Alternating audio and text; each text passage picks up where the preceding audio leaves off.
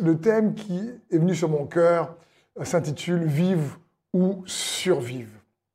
Et je prie que après ce message, vous soyez tellement fortifiés là où vous êtes, que vous puissiez recevoir la force et l'encouragement de Dieu lui-même. Et je vais tout simplement commencer par une histoire qui m'a beaucoup euh, euh, interpellé, touché. C'est l'histoire d'un évangéliste puissant dans le ministère de la guérison. Et on lui emmène donc une personne aveugle. Et quand la personne aveugle arrive devant cet évangéliste qui avait un puissant don de guérison, cet évangéliste regarde cette personne et lui dit, ferme les yeux.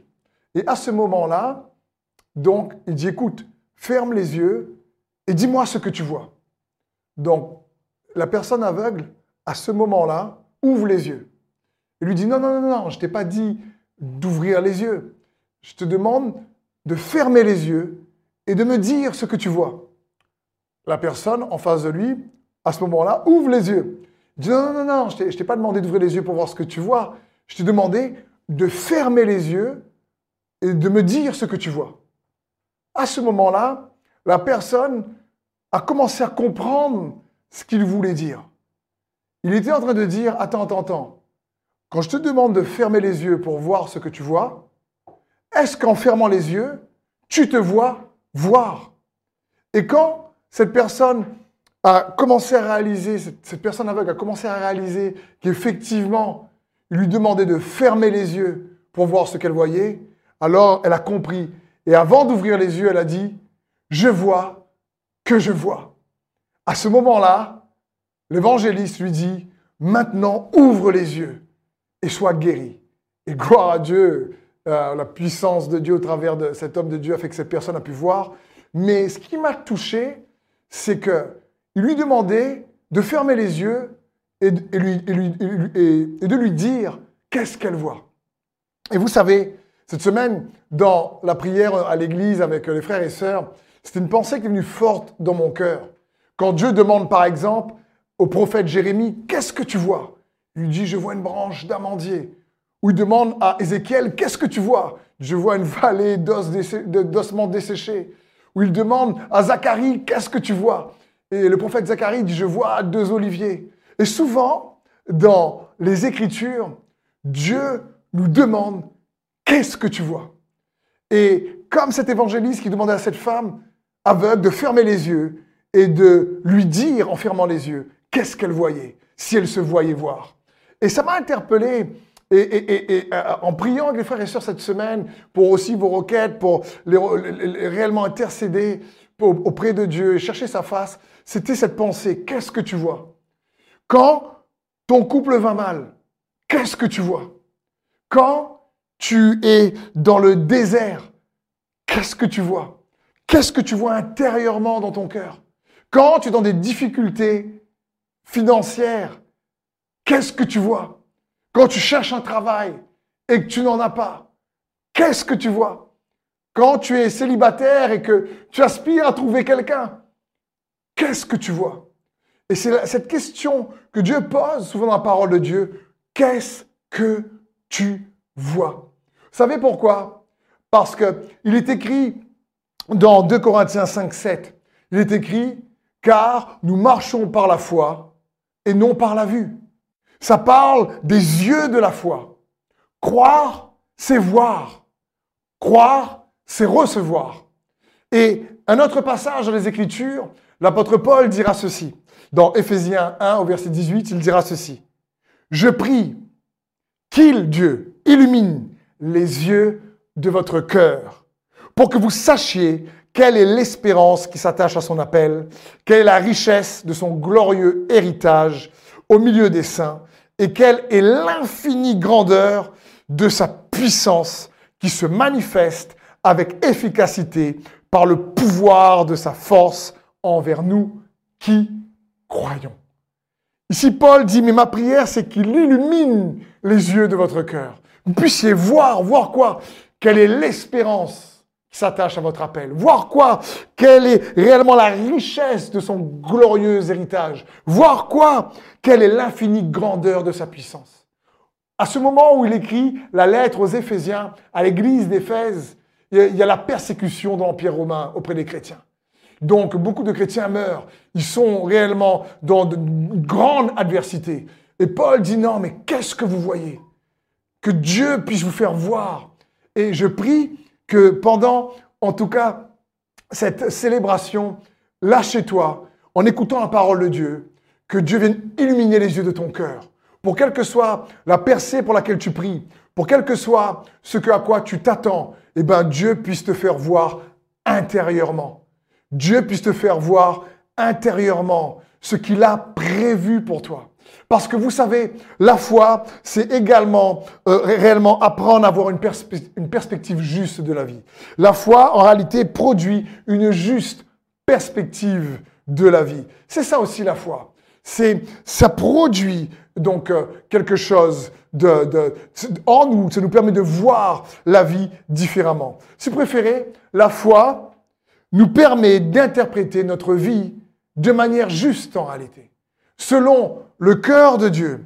Quelque part, avoir la foi, c'est voir les choses avec l'espoir que Dieu nous donne dans la situation.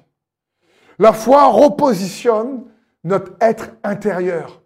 C'est comme un repositionnement de toi-même. Tu te repositionnes dans la situation. Tu te repositionnes dans tes difficultés. Tu te repositionnes pour cette fois-ci euh, réellement avoir avec les yeux du cœur de la foi, voir avec espérance, voir que oui, il y a toujours de l'espoir parce qu'il t'appelle, voir qu'il a un glorieux héritage malgré les difficultés, voir qu'il a sa puissance à tes côtés, qu'il désire t'aider, t'épauler. La foi te repositionne à l'intérieur. Elle te permet de voir ta situation, tes circonstances différemment. C'est pour ça qu'il est dit, nous ne marchons pas par la vue, mais par la foi. Ça part d'un repositionnement intérieur. Quelque part, se repositionner intérieurement, il y a un autre mot pour ça dans la parole de Dieu. Ça s'appelle la repentance. C'est se repentir. La Bible dit dans Matthieu 4, verset 17, Dès ce moment, Jésus commença à prêcher et à dire, Repentez-vous, car le royaume des cieux est proche. C'est-à-dire, pensez autrement, et vous aurez accès à cette réalité qui est proche de vous. C'est pas loin, c'est à côté. Mais ce qui va vous donner l'accessibilité, c'est quand vous pensez autrement. La repentance, c'est pas juste penser autrement, j'aime dire, c'est aussi croire autrement. C'est repositionner ses convictions aligné à la foi agissante par l'amour, à la vérité, la grâce en Jésus-Christ. C'est quelque part dire, Seigneur, ok, euh, j'ai cette perception de ma situation. Euh, j'ai peut-être une perception émotionnelle. J'ai peut-être une perception liée à des blessures intérieures. J'ai peut-être une perception liée à une certaine éducation. Et Dieu veut nous donner une foi qui nous permet de voir notre situation de manière juste qui change notre perspective. C'est repentez-vous, c'est-à-dire pensez autrement, croyez autrement.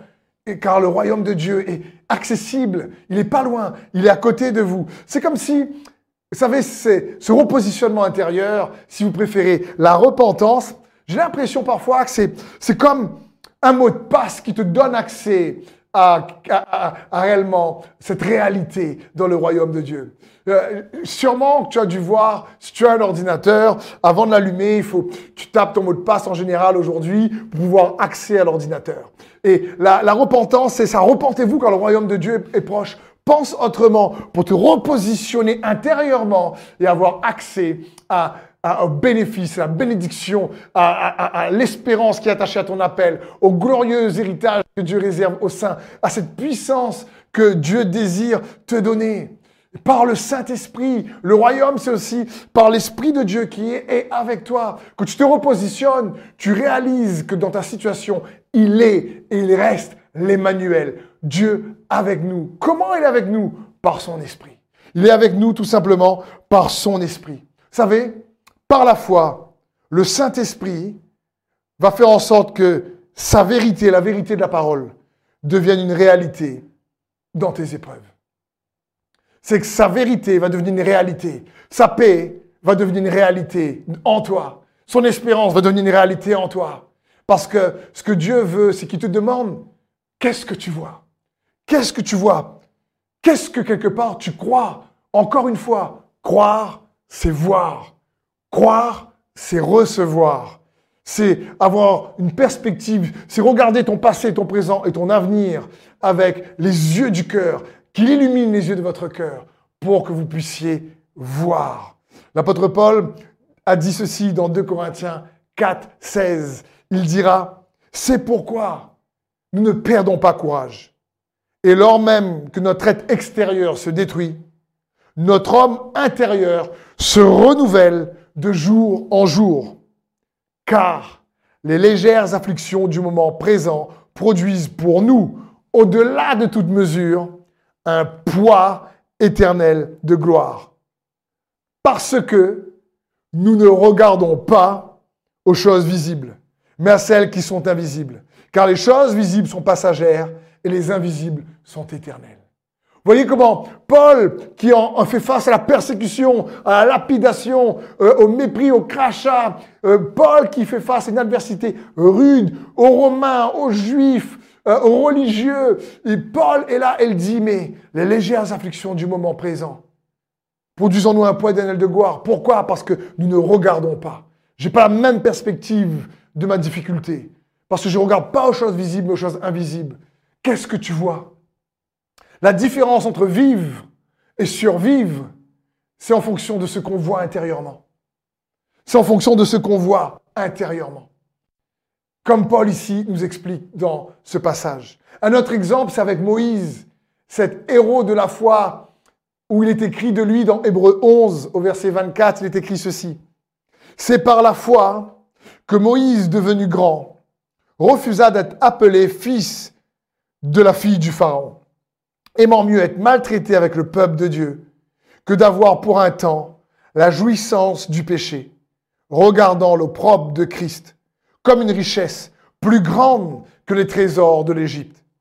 Car, et voilà, il avait les yeux fixés sur la rémunération, sa perspective, son regard. Qu'est-ce qu'il voyait? Il voyait ici Moïse la rémunération. C'est par la foi qu'il quitta l'Égypte, sans être effrayé de la colère du roi, car il se montra ferme, comme voyant celui qui est invisible. Comme voyant celui qui est invisible. Moïse, face au Pharaon qui est à ce moment-là sur terre l'homme le plus puissant, qui a juste par sa bouche le pouvoir de vie ou de mort sur n'importe qui, le pharaon, le, dans, cette, euh, dans ce royaume qui décide de la vie de quiconque. Moïse, la Bible dit qu'il n'était pas effrayé parce que lui, il voyait le Dieu invisible. Par la foi, qu'est-ce que tu vois, mon ami? Qu'est-ce que tu vois dans ta situation aujourd'hui? Moïse voyait le Dieu invisible, c'est-à-dire par la foi, il restait toujours conscient que Dieu était avec lui. Par la foi, il, savait qu'il pouvait avoir accès à la pensée et au cœur de Dieu. Mais comme je le disais tout à l'heure, pour toi et pour moi, aujourd'hui, Moïse, lui, n'avait pas Jésus le Christ que nous avons. Ni la croix, ni le sang de l'agneau, ni la résurrection. Et nous, pourtant, en Jésus-Christ, nous avons, par la foi, Christ Jésus et le Saint-Esprit, une alliance bien meilleure également. Et il est bon pour nous, par la foi, de rester conscient que malgré les difficultés, il est avec nous. De rester conscient malgré les difficultés de sa présence merveilleuse. Et je prie d'ailleurs que sa présence te sature là où tu es derrière ton écran, que Dieu envoie ses anges, qu'il y ait une atmosphère de paix, qu'il y ait réellement une, une, guérison, une restauration dans ton cœur, parce que sa présence est réelle. Et le Saint-Esprit vient rendre la réalité de son royaume vraiment comme une expérience vivante en nous. Et nous avons accès, rester conscients que nous avons accès à sa pensée, à sa parole, accès à son cœur pour connaître ce qu'il pense d'une situation, ce qu'il pense de quelqu'un, ce qu'il pense même de toi-même. N'oublie pas ceci, mon ami. Vous savez, être un chrétien, ce n'est pas avoir une vie où les difficultés sont absentes. C'est avoir une vie où Dieu est présent. Parce que être un enfant de Dieu ne vient pas nous exempter d'adversité, d'affliction, de tribulation, de difficultés. Elles sont aussi présentes pour ceux qui croient comme ceux qui ne croient pas. Mais nous, c'est pas que les tempêtes sont absentes, c'est que Dieu est présent avec nous dans les tempêtes. C'est pour ça que je t'encourageais à réaliser que la foi va changer ta perspective de la vie. La foi va te permettre d'interpréter de manière juste la saison ou les saisons que tu traverses, ou que tu as traversées, ou celles que tu traverses en ce moment. Écoute bien ceci. Romains 1, verset 17 nous dit, En effet, c'est l'évangile qui révèle la justice de Dieu par la foi et pour la foi, comme cela est écrit, le juste vivra par la foi. Le juste vivra par la foi. Il n'est pas dit le juste survivra par la foi. Il est dit le juste vivra par la foi. Ça parle ici, cette vie-là, le mot vivra ici, c'est le mot euh, grec zao. C'est pas zoé, le mot zoé plus connu, mais ici c'est le mot zao qui parle ici d'une vie active, une vie destinée au royaume, une vie qui ne survit pas, qui vit, une vie qui se nourrit de sa vie pour que sa vie puisse transparaître au travers de notre vie. le mot vivra pas ici, le mot vivre c'est zao. Il ça parle que l'homme doit vivre également de la parole de Dieu. Sa vie, le juste vivra par la foi. C'est-à-dire le juste nourrit sa vie de la vie de Jésus-Christ par son esprit. C'est la vie que Dieu est venu te donner. Et cette vie aujourd'hui, celle de Christ par son esprit, de euh, ce qui nous réserve la vie éternelle, de la rémunération, comme disait euh, Hébreu 11 pour Moïse. Il avait les yeux fixés, il regardait différemment. Un peu comme l'apôtre Jacques qui dira dans son épître, regardez comme un sujet de joie l'adversité. C'est difficile, l'adversité, de regarder. Ça parle de perspective, ça parle d'une foi qui regarde l'adversité différemment que ceux qui n'ont pas la foi. Ça parle de ce sens où, comme Moïse, on a les yeux fixés sur la récompense, parce que la foi, c'est croire que Dieu existe et qu'il récompense ceux qui le cherchent. Ça parle de cette vie éternelle qui, en réalité, change la perspective de ton présent, parce que tu sais que la vie de Dieu, c'est une vie qui vit en toi. La vie éternelle que Jésus est venu nous donner, c'est pas juste une vie sans fin pour l'éternité, c'est aussi ça. Mais c'est d'abord une vie qui n'est pas de cette réalité. Pour que face aux difficultés de cette vie, nous pouvons par la foi puiser de sa vie et nous connecter à lui. Donc nourris quelque part ta vie avec sa vie, avec sa parole, malgré les difficultés, malgré l'affliction, malgré les tribulations. Jésus dit ceci dans Jean 16 au verset 33 et dit, Je vous ai dit ces choses afin que vous ayez la paix en moi. Vous aurez des tribulations dans le monde. Mais prenez courage, j'ai vaincu le monde. Vous aurez des tribulations. C'est pas une prophétie ici, c'est pas une promesse. C'est parce que le monde est déchu à cause du péché. Il y a de la souffrance et à cause du péché, eh bien, il y a la mort qui règne, les maladies et, les difficultés relationnelles. Et Jésus dit, eh, vous aurez, mais prenez courage. Mon ami, toi qui me regardes, je fais euh, écho à cette parole de Jésus. Prends courage parce que Jésus dit, il a vaincu le monde. Et si tu fixes tes yeux sur lui, sur la rémunération, comme euh, que Moïse a fait, eh bien, crois-moi, tu trouveras le courage de traverser aujourd'hui les épreuves. Parce que dans 1 Jean 2, 25, la Bible nous parle de cette rémunération. Dans plein d'endroits, mais j'ai choisi ce verset pour vous. Et la promesse qu'il nous a faite, 1 Jean 2, 25, c'est la vie éternelle. Et la promesse qu'il nous a faite, c'est la vie éternelle. C'est le cœur de Dieu pour chacun d'entre nous. Vous savez, lorsque on apprend à se focaliser chaque jour en tant qu'enfant de Dieu sur l'éternité, sur la vie éternelle que Jésus nous donne, alors les problèmes de cette vie prennent moins de place dans nos cœurs. Lorsque tu vis à la lumière de l'éternité, alors tu as beaucoup moins, tu es beaucoup moins inquiet des affaires de ce monde. Parce que tu sais que tu sais que tu sais qu'il y a une autre réalité. Tu soupires après celle-là, celle de Christ Jésus, par le moyen de la foi.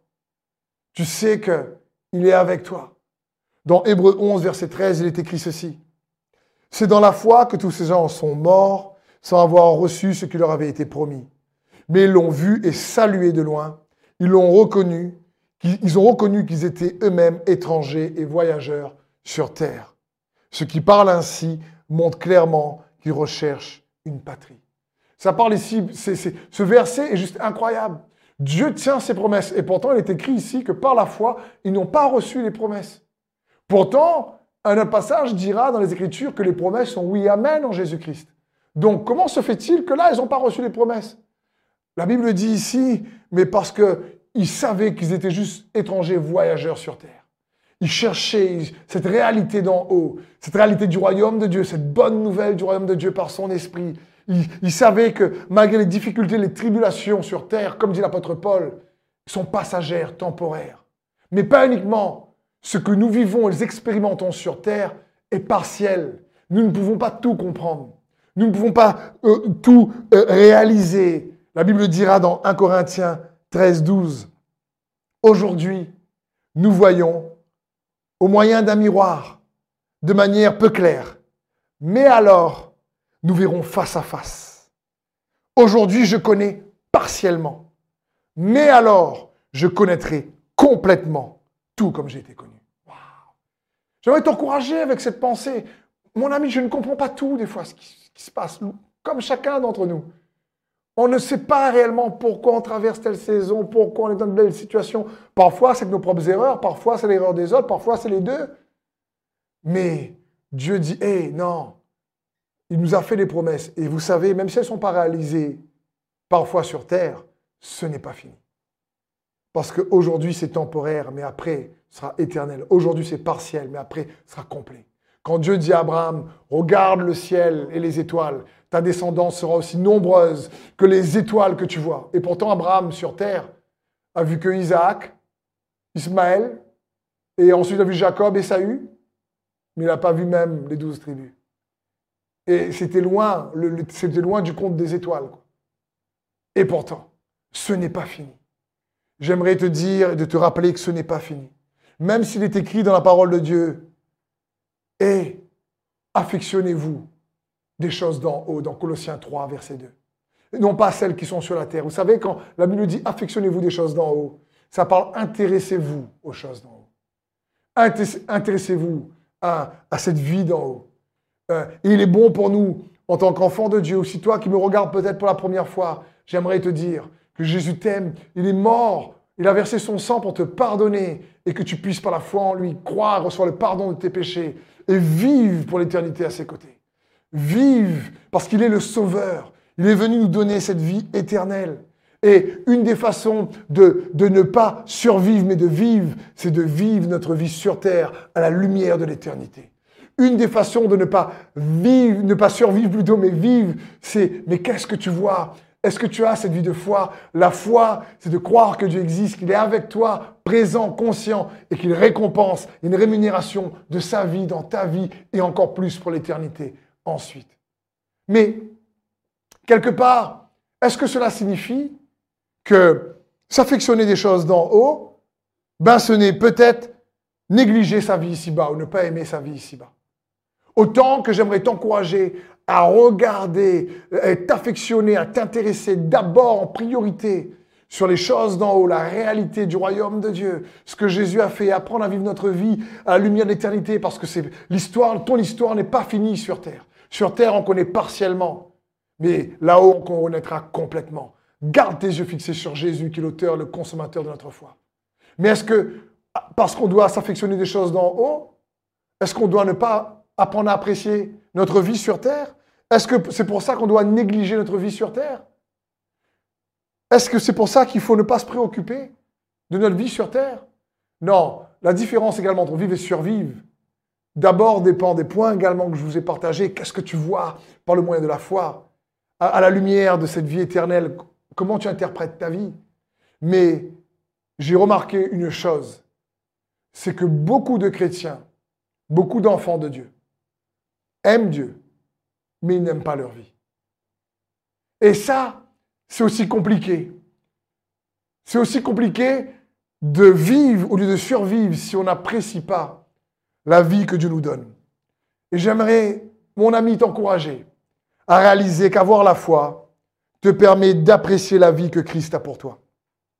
Avoir la foi te permet réellement d'apprécier la vie que Dieu te donne malgré les tempêtes. Dans 1 Pierre 3, 10, l'apôtre Pierre dira ceci. Si quelqu'un, en effet, veut aimer la vie et voir des jours heureux. Qu'il préserve sa langue du mal et s'élève des paroles trompeuses. Qu'il s'éloigne du mal et fasse le bien. Qu'il recherche la paix et la poursuive. Car les yeux du Seigneur sont sur les justes et ses oreilles sont attentives à leurs prières. Mais la face du Seigneur est contre ceux qui font le mal. Waouh! J'aime ici là l'interrogation de Pierre. Si quelqu'un veut aimer la vie et avoir des jours heureux. Et je suis sûr, et j'espère que si je te dis, toi derrière ton écran, est-ce que tu veux avoir des jours heureux? Je crois que tu dirais, oui, amen. Euh, oui, je veux, je veux. Si, si c'est ton cas, si tu peux mettre sur le chat, oui, amen, je veux des jours heureux. Ça ne veut pas dire sans difficulté, attention. Ça ne veut pas dire sans tribulation, attention. Ça signifie que malgré les tribulations, on peut apprendre à réellement apprécier sa vie, à développer. Parce que Jésus, tu sais quoi? Jésus, il apprécie ta vie. Jésus, il est mort pour que tu puisses apprécier ta vie. Ça ne veut pas dire qu'il n'y aura pas de difficulté, mais ça veut dire qu'il désire que tu te connectes à sa vie dans ta vie. Peut-être que tu me diras, oui, mais Jésus a dit aussi dans Jean 12, 25, si quelqu'un aime sa vie, il la perdra. Et si quelqu'un ait sa vie dans ce monde, il la conservera pour la vie éternelle. Alors il faut aimer, il ne faut pas aimer. Quand Jésus ici parle, si quelqu'un aimera sa vie, c'est le mot, ici le mot amour, c'est le mot grec philéo. Ça parle d'un amour émotionnel. Quand Paul, quand Pierre plutôt parle, si quelqu'un veut aimer sa vie, il utilise le mot agapé. Ça parle de l'amour de Dieu. Non, Jésus parle d'aimer notre vie avec l'amour de Dieu, non pas un amour émotionnel qui est ballotté par les circonstances. Mais pour quelque part conclure ce message et t'aider, t'encourager à apprécier la vie que Dieu te donne, à aimer Dieu. Et si quelqu'un veut aimer la vie et avoir des jours heureux, et je crois que tout le monde va avoir des jours heureux, je vais te partager quatre points et ensuite prier pour vous, pour vous rappeler ô combien il est bon de se rappeler ces choses-là. Qu'est-ce que tu vois d'abord, on a vu ensemble? Vis ta vie à la lumière de l'éternité. Et aujourd'hui, même s'il faut d'abord s'affectionner des choses d'en haut, ne néglige pas ta vie ici-bas. Et le premier conseil que l'apôtre Pierre nous donne, il dit, si quelqu'un veut aimer la vie et avoir des jours heureux, qu'il préserve sa langue du mal. Donc fais attention à ce que tu dis. Mon premier point, c'est fais attention à ce que tu dis. Pas uniquement la calomnie, la médisance. Qu'est-ce que tu dis de toi-même? Qu'est-ce que tu dis de ta vie? Qu'est-ce que tu dis de ta situation? Attention, si ta situation est difficile, il ne faut pas être dans le déni. Si quelqu'un est malade, je suis pas malade, je suis pas malade, je suis pas malade, je suis pas malade, je suis pas malade. C'est pas. Ça signifie de dire peut-être qu'en ce moment c'est dur, peut-être qu'en ce moment je suis malade. Oui, c'est vrai, en ce moment il y a des complications, mais il est l'Emmanuel avec moi. Mais mon Rédempteur vit. Comme Job qui dans la maladie s'écrit mon Rédempteur vit. Il va me racheter. Il va me rétribuer. Il va restituer. Il est celui qui guérit. Je vais persévérer. Je vais regarder à lui. Qu'est-ce que tu dis? Pas uniquement qu'est-ce que tu vois, mais qu'est-ce que tu dis? L'apôtre Pierre nous dit faites attention à cela. Deuxième point, pour t'aider à apprécier la vie malgré l'adversité et les tribulations, c'est chéris et préserve toujours d'abord ta relation avec Dieu et avec toi-même. ta relation avec toi-même. C'est important de surveiller la qualité de la relation que nous avons avec Dieu en tant que Père et la relation que tu as avec toi-même. C'est important. Vous savez, dernièrement, on était invité chez des amis et y a un petit garçon qui s'appelle Lucas qui était en train de me parler. Et quand il me parlait, il me dit Tonton, je vais t'expliquer mon dessin animé que j'ai vu. Et au moment où il m'explique son dessin animé tout content, trop mignon, tout souriant, et il me parle de dessin animé avec Baby Shark, Shark, Shark. il, lui parle de son dessin animé, il m'explique. Et au moment où il me parle, c'est cette pensée Saint-Esprit qui me dit, tu vois, quand je demande que le royaume de Dieu appartient aux enfants, lui, il n'est pas en train de s'inquiéter si ses parents ont un salaire, s'ils ont payé les impôts, s'ils vont pouvoir arriver à, non, il est là, il te raconte son histoire remplie de vie. Il dit malgré les défis, malgré les difficultés, les difficultés, pour avoir accès au royaume de Dieu, oui, il faut se repentir, mais il faut aussi se repentir en ayant aussi la mentalité d'un enfant qui fait confiance en Dieu le Père qui est bon. Qui le fait confiance en disant Dieu est bon. Mon ami, pour apprécier la vie, il est bon de se reposer dans la bonté du Père envers ses enfants que nous sommes. Et à ce moment-là, quand je, l'écoutais, je me suis dit, waouh, c'est comme s'il faut rester émerveillé de la bonté du Père. Troisième point, j'aimerais t'encourager à réaliser que toi et moi, nous devons être responsables de notre joie. Fais attention de ne pas laisser ta joie dépendre toujours des autres ou des circonstances ou de la situation. Et je sais que c'est dur, j'y arrive pas toujours. Mais l'apôtre Paul dira ceci dans Philippiens 4 verset 4. Réjouissez-vous en tout temps de ce que le Seigneur est pour vous. Oui, je le répète, soyez dans la joie. À ce moment-là, il est en prison. Il ne sait pas quand il va mourir. Il ne sait pas franchement comment va les églises qu'il a implantées. Il écrit. Il n'a pas vraiment de feedback. C'est pas comme aujourd'hui. Il n'a pas tout Internet, ce qu'il y a. Il sait pas. Il sait pas quelque part comme, à, à quelle sauce il va être mangé, comme on dit. Et pourtant, Paul dira, réjouissez-vous en tout temps de ce que le Seigneur est pour vous. C'est d'arriver à puiser sa joie grâce à ta relation avec Dieu. C'est ce que Dieu désire pour chacun d'entre nous. Il faut qu'on tend vers ça. Donc, être un bon intendant de sa joie, de sa propre joie, c'est important. En anglais, vous savez, on parle de joy ou happiness. Et happiness, ça vient des happen. Happen, c'est pour ceux qui connaissent l'anglais peut-être, ça vient des circonstances. Mais la joie vient de Dieu. Il ne faut pas laisser notre joie, nous, dépendre des circonstances. Jésus lui-même dira, il ne faut pas, oublier ça. La vie ne dépend pas de tout ce que tu possèdes. Luc 12, verset 15, puis il dit à tous, Gardez-vous avec soin du désir de posséder sous toutes ses formes, car la vie d'un homme, si riche soit-il, ne dépend pas de ses biens. Mon ami, ta vie, ma vie ne dépend pas de ton statut social, de tes biens.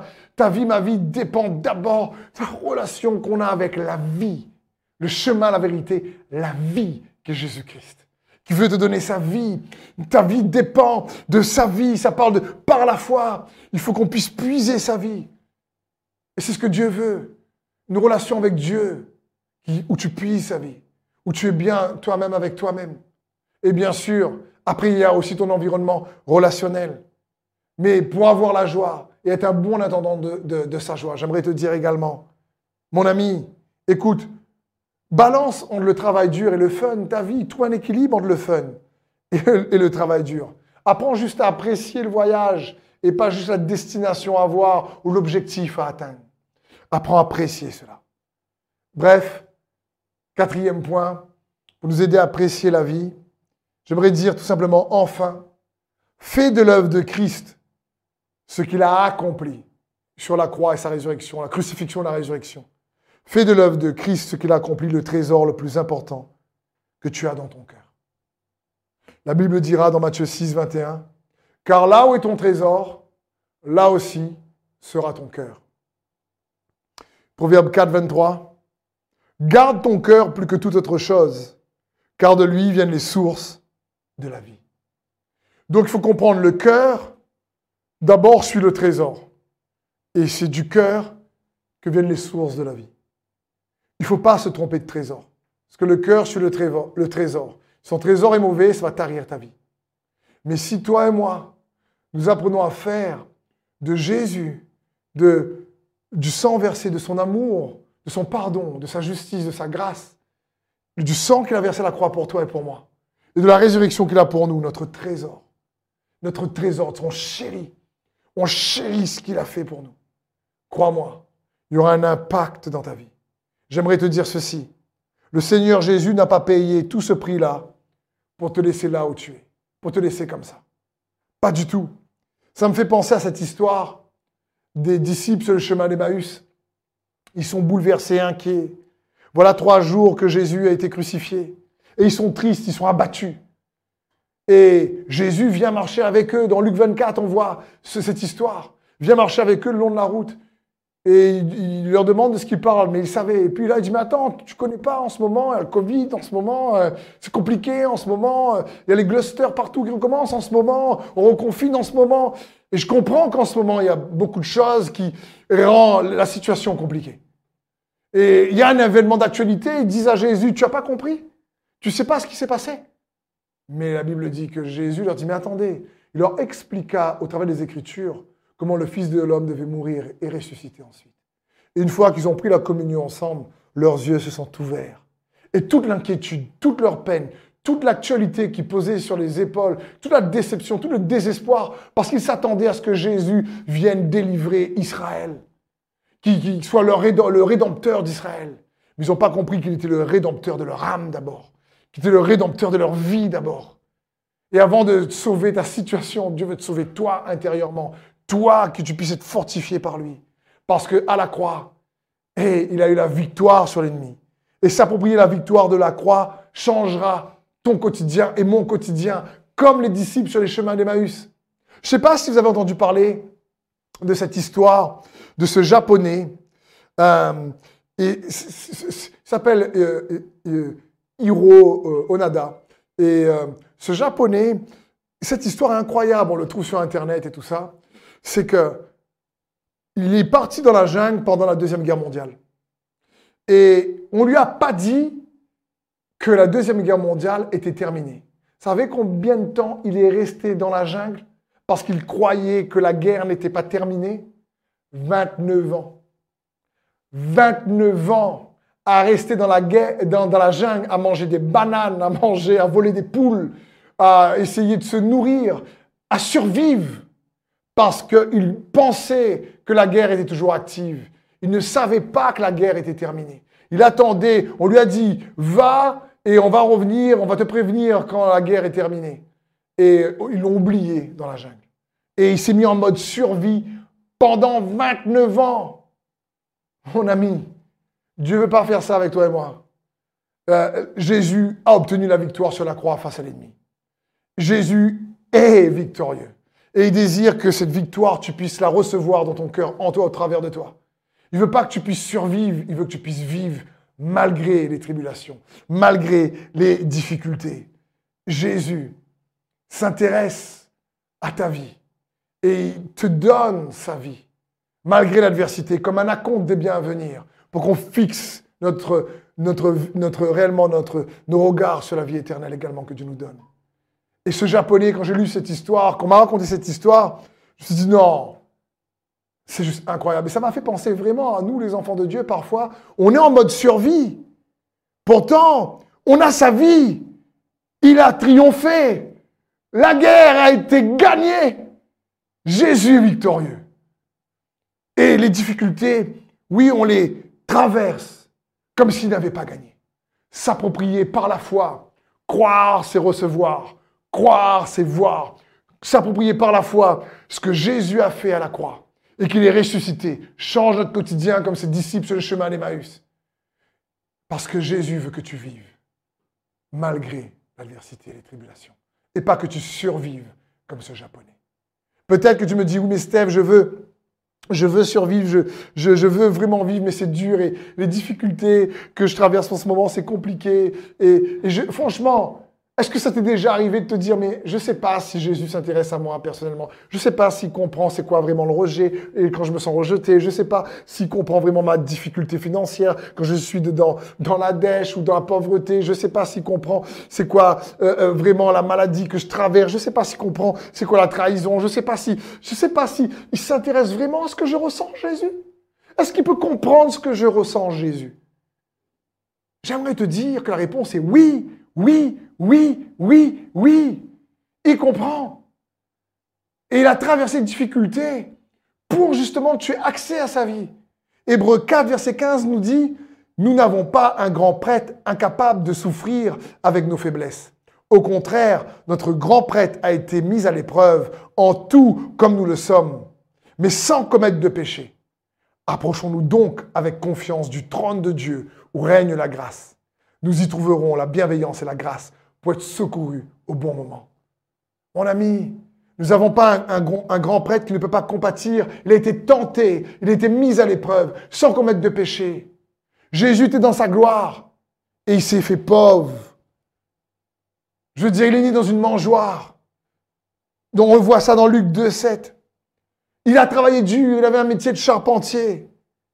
Il était persécuté par les leaders religieux de l'époque challengé dans son autorité, remis en cause dans son enseignement. On l'a traité de glouton, on l'a traité de buveur de vin, on l'a traité de gens qui se mettent de mauvaise vie, on l'a traité de blasphémateur.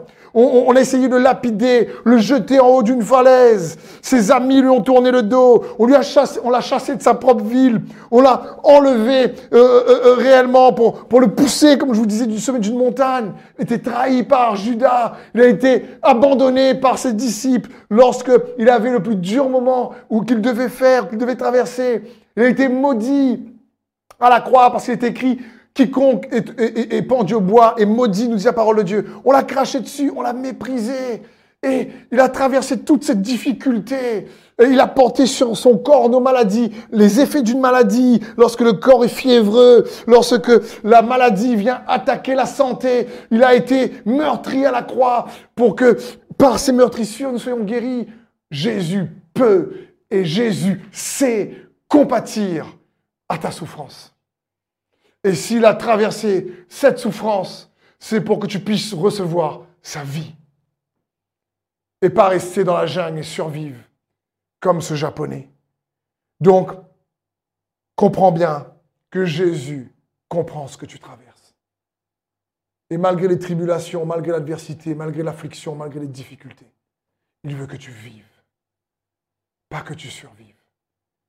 Il veut que tu puisses retirer ta joie de, la communion avec lui, en chérissant dans ton cœur sa mort et sa résurrection, parce que tu es héritier de la vie éternelle. Alors comme Paul le dit, qu'il illumine les yeux de votre cœur,